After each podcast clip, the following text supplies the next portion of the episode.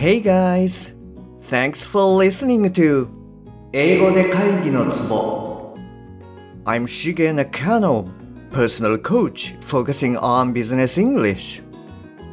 英語力アップで自信アップビジネス英語パーソナルコーチの中野です。よろしくお願いいたします。この番組ではネイティブの単なる速い音の塊が理解できて要は何かっていうことがパッと口から出て日々の仕事が楽に楽しくなる。そういった英語力が必要な主にビジネスパーソン向けに配信しております。はい、えー、じゃあ今日はですね、えー、Signposts for Balance in Love and Work はいこちらの方の音読をやっていきますね。で今日のお題はですね86番目の Be Calm をお届けしたいと思います。で、今日の最後まで聞いていただきますと、そうですね、あの、まあ、この閉塞感のある毎日の中で、まあ、ちょっと深呼吸でもしてみようかなっていうふうな気になるかもしれませんので、ぜひ最後まで聞いてみてくださいね。本題に入る前に1点ご連絡させてください。今の LINE のお友達向けに英語の豆知識やクイズを週1でシェアしてます。で皆さん、あの、回答を送ってくださったり、まあ、楽しいっていうふうに言っていただいてます。で、さらに日常のちょっと困った時に、パッと相談に乗れるような無料相談箱っていうのも準備中です。ですので、もし面白いかもとか役に立つかもって思われたら登録してみてくださいね。はい。じゃあ、あの、音読の方に行きますね。86. Be calm. Many people worry too much about the future. Do you feel or do any of the followings? Worry about things you can do nothing about. Feel negative a lot of the time. Feel too worried about your work. Don't want to mix with friends or meet new people. Don't eat well. Feel stressed. Feel really worried about the future. Here are some things you can do. Train your mind to look at the good things that happened around you, not just the negative things. Change things in small steps decide to do one small thing at a time and be happy to do that. Talk to someone you trust about your feelings and fears. Write in a notebook about how you feel. Take up yoga to still your mind. Get out into the fresh air and walk. Create good feelings in your body. Think mostly about today, the present moment, rather than worrying about the future. Be kind to yourself. はい、こんな内容になってます。はい、えー、いかがでしたか？そうですね。まあ、コロナがその本格化してすでに、まあ、1年以上が経っていて、いろんな面でこう厳しい日々を過ごされている方っていうのもあの多いんじゃないかなというふうに思います。はい。で、ちょっと内容を説明しますね。えー、たくさんの人が、まあ、あまりにも将来について心配しすぎていると。で、あなたは、まあ、次のようなことを感じたり、やってしまったりしてないですか？一つ目、自分で何もできないことに関して心配している。常にネガティブな感じがする。仕事に対してとっても心配している。友達にこう紛れ込んだりとか、友達に会ったりとか、まあ新しい人に会うこと、こういったことをしたがらない。あんまり食欲がない。ストレスを感じている。将来がとっても心配。はい、こういったことを、まあ、感じたり、やってしまったりしてないですか？っていうことですね。はい、あの後半はこんなことをやったらいいと思うよっていうことを、あの、提案してくれてます。まずは、えー、いいことを見るように、まあ、気をつけましょう。ネガティブなものばかりを見るんではなくて。で、まあ、物事を小さなステップにしていきましょう。で、あの、一回にいろいろやるんではなくて、一つだけ、まあ、やってみましょう。で、それをやるときに、こう、まあ、幸せをですね、感じると。それから、あの、信頼している方にですね、あなたの、まあ、感情であったり、恐れであったり、そういったものを話してみてください。それから、うん、感情をですね、ノートに書いてみてください。それから、まあ、ヨガをやって、えー、あなたのマインドをですね、鎮めてください。まあ、自然なところですね、新鮮な空気のところに行って、えー、散歩をする。それから、今日のことを考えましょう。まさにこの現時点、今のことを考えましょう。将来のことを心配するのではなくて。で、えー、最後に、え、あなた自身に、え、優しくなりましょう。っていうことで、はい、あの、終わりになってます。そうですね。これ、なんでしょうね。あの、結構自分にも、あの、読んでて刺さるなっていうふうに実は思いました。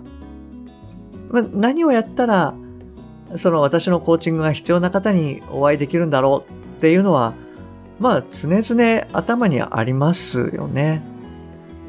で、それからあと、私は約30年弱ですかね、サラリーマンをしていて、まあ、副業して独立したんですけれども、なので、その、毎月給料をいただくっていうのは、なんて言うんでしょうね、当たり前の行為というか、まあ、出来事だったんですよね。なので、そのノキアっていう会社を、まあ、いざ辞めますっていうメールをですね、あの、当時シンガポールのイギリス人上司だったんですけれども、その上司に送る際にですね、えー、2、3日やっぱり送信ボタンが押せなかったっていうのを実ははっきりと記憶してます。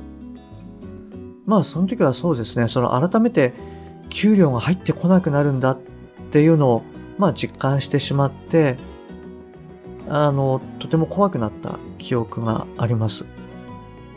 でまあ、うん、将来大丈夫かなみたいな。はい、こんな感じですよね。で、まあ、ここでその、ちょっとシェアしておきたいなと思ったのが、不安って実は全然悪いことじゃないと思うんですよね。うん、というかまあ、あって当然だよなっていうふうに思います。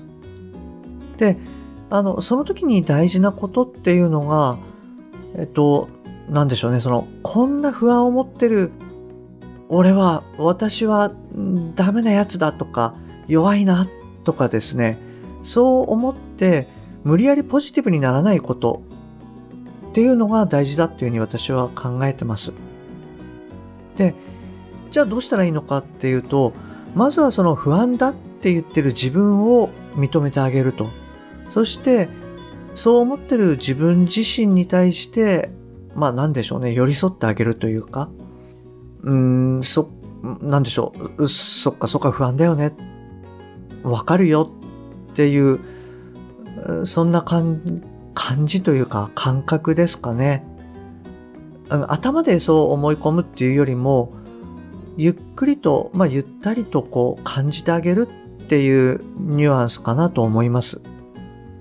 で、その、その時にですね、ここに書かれているような、えー、まあ、こと、それから、write in your notebook how you feel のように、まあ、不安を書き出すっていうのもいいと思います。